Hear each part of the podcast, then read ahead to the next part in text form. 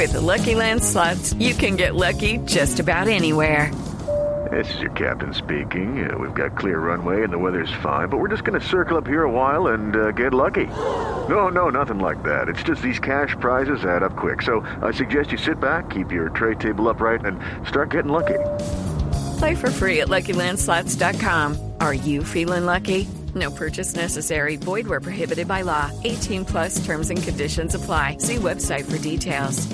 Tenemos al presidente de Independiente Medellín, eh, el doctor Michael Hill, para que eh, nos eh, eh, entregue las inquietudes que, que quedaron de Independiente Medellín de esta, de esta final.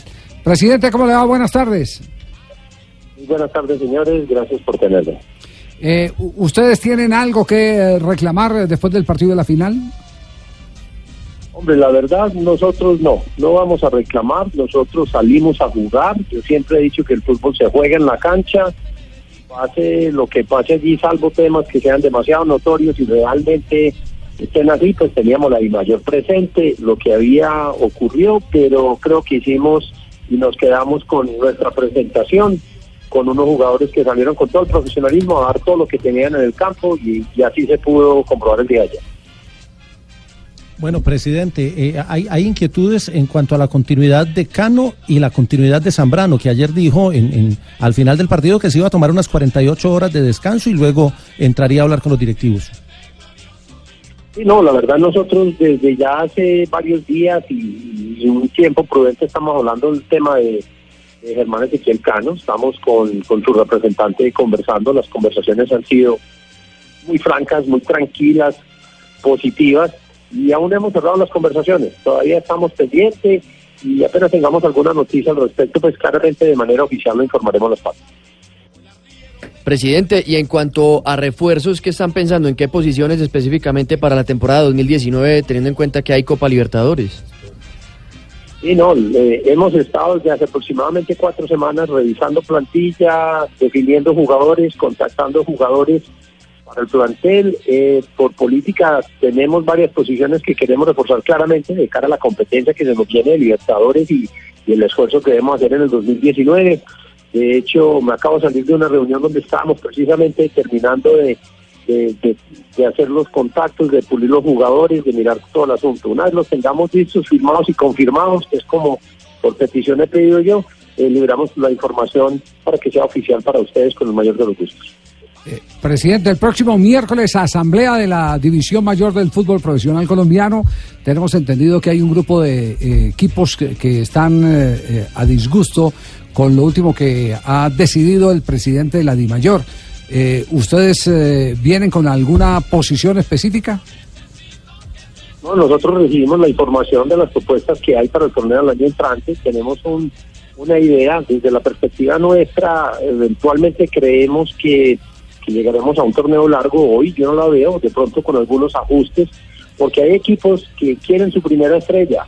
Y en torneos largos, también cuando uno tiene un, un, un, un valle, un bache muy grande en el desempeño, es difícil enamorar a los hinchas para que lo acompañen uno al estadio y luego para nosotros es mucho más complejo mantener a nuestros patrocinadores. Hoy en día tenemos que pensar en la sostenibilidad del fútbol colombiano en la medida en que vamos desarrollando todas las variables para que económicamente tengamos mucha más viabilidad. Eh, ¿Usted con la gambeta hubiera podido empatar el partido mañana, presidente? Gambeta La- larga. la- sí, Oye, hágame larga. un favor, ¿será Sí. que el señor no me vende al señor Cano aquí a Patriotas de Boyacá? Yo lo quiero comprar acá para traerlo porque ese futbolista no hay que dejarlo ir para que engrandezca el fútbol. ¿Cuánto vale el pase? Se lo pago ya de caja menor. De cada menor. Presidente, no, no llevan ustedes ninguna posición eh, de verdad, Eh, porque por ejemplo, yo voy a hablar aquí con nombres propios. Río Negro y algunos clubes chicos creen que el actual presidente de la DIMAYOR no los está tratando bien. ¿Ustedes se sienten bien tratados o maltratados? Hombre, a mí, nosotros tenemos una posición muy clara y desde la óptica que yo manejo y la experiencia mía, nosotros vamos por un trato igualitario, un trato contemplado dentro de las formas de actuaciones, normatividades y reglamentaciones. Si estamos dentro de lo que hemos acordado y nos rige, pues yo pienso que todos nos debemos de atener a ello. Pero si nos vamos a comportar con, con eh, tratos que no son igualitarios entre los equipos, es ahí donde está el conflicto. Entonces, nosotros somos claros, mientras que las cosas sean claras, diáfanas y transparentes, pues estamos con, con todo el apoyo. Si hay alguna cosa que nosotros miremos que no esté dentro de ese balance, ahí es donde nosotros tenemos nuestros derechos. Pero, pero eh, ¿tienen claro que las cosas han sido diáfanas, eh, claras y transparentes? Eh, eso es lo que yo pretendo en el club. En el fútbol y en la I mayor ellos tendrán su óptica. Lo, lo del cambio de fechas dejó una espinita, presidente.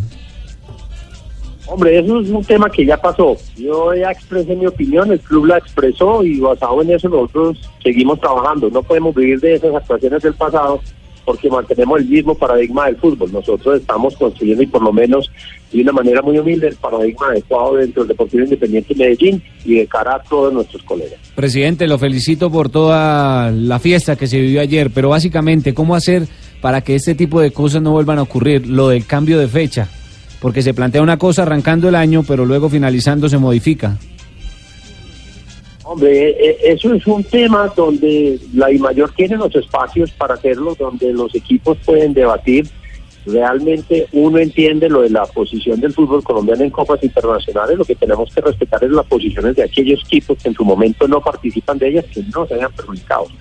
Y yo creo que eso es algo que se puede continuar conversando para buscar, eh, digamos, un equilibrio adecuado que vuelva a pasar o no, pues no depende de, uno como un, solo equipo, sino depende de, la colectividad que conformamos la mayor y que tengamos claramente una dirigencia que sea capaz de presentar el liderazgo y la claridad suficiente para esos asuntos. Presidente, ¿cómo hacer para que no se siga presentando en los estadios todo el tema de la pólvora y las bengalas y tantas otras cosas que tanto perjudican no solamente a los mismos hinchas, sino a los hombres del espectáculo, a los jugadores y a todos? Sí, correcto. Vimos tanto que en Barranquilla como aquí en Medellín se presentaron bengalas. Yo creo que nosotros tenemos que seguir trabajando con la hinchada para, para generar una cultura diferente. Vamos avanzando, no hemos llegado del todo pero creo que entre las autoridades eh, locales, los mismos equipos, podemos ir llevando la hinchada a una cultura diferente con respecto a eso, que, este tipo de situaciones sí puede generar algún inconveniente importante, tanto para los hinchas como para los jugadores y el mismo espectáculo. Presidente, muy amable, doctor Michael Hill.